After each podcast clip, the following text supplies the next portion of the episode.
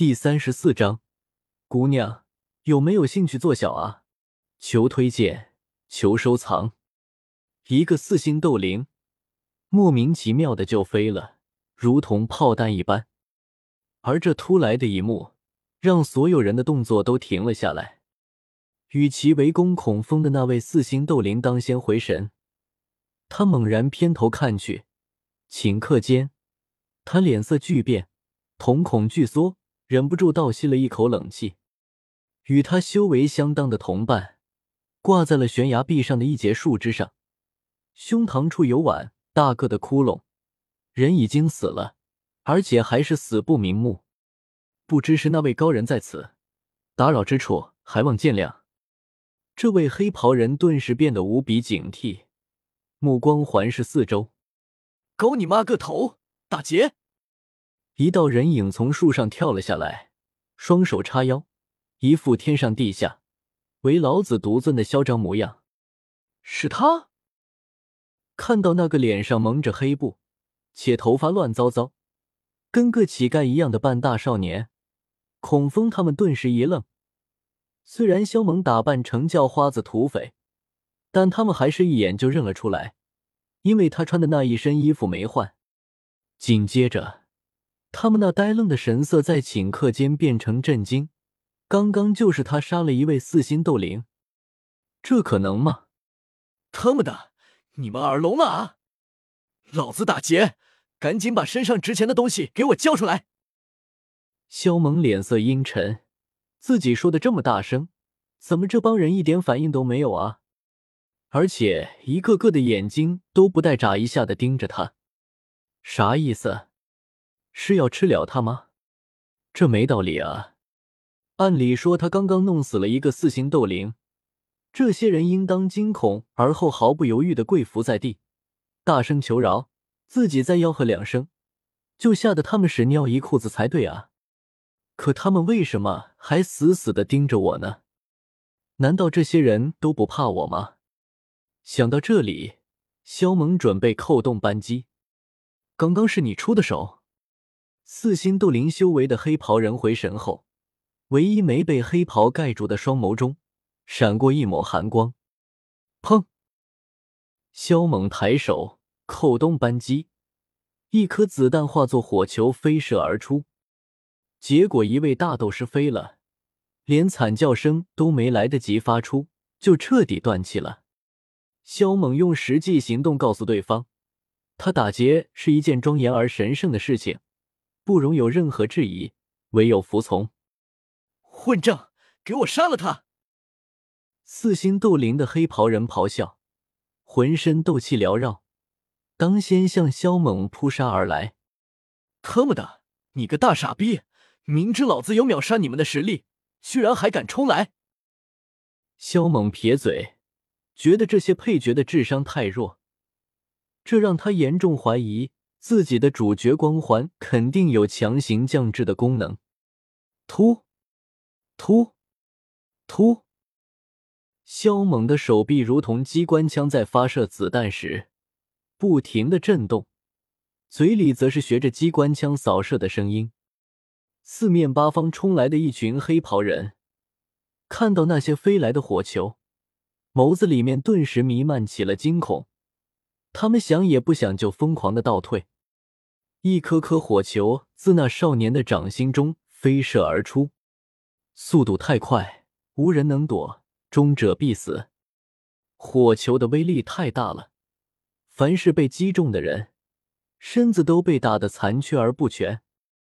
连环斗技发发发，我发！眨眼间，十七八个黑袍人全被萧猛给干掉了。其实他打定主意出手救人的时候，就意味着他必须要将这些人黑袍人杀死，因为他认定这些人九成就是来自云岚宗。然而云岚宗葛叶可是亲眼见过他打出子弹时的情形。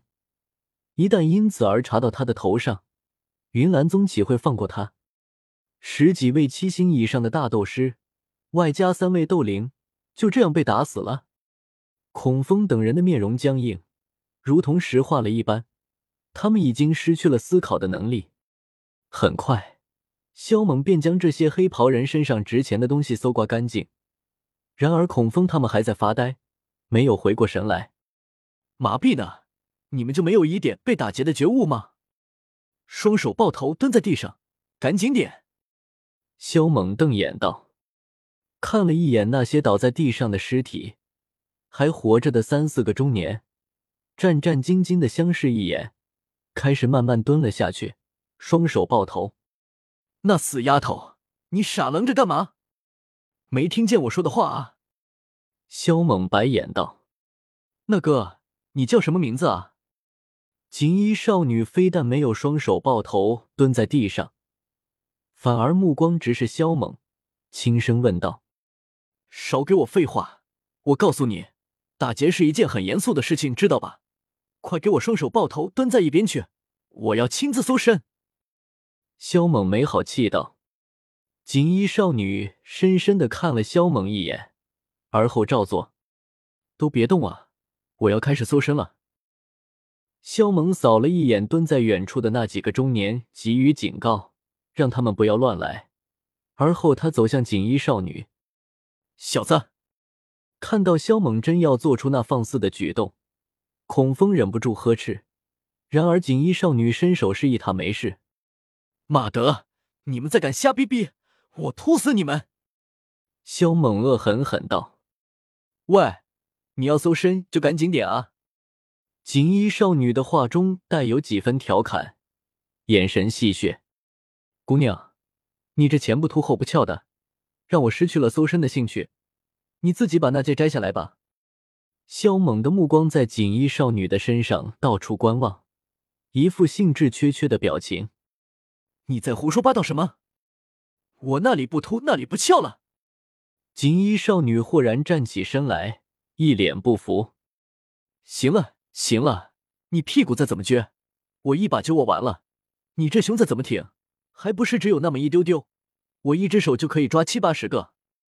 萧猛不屑道：“啊，你个臭流氓！”锦衣少女脸色顿时涨红，气呼呼的举拳砸在萧猛的胸膛上。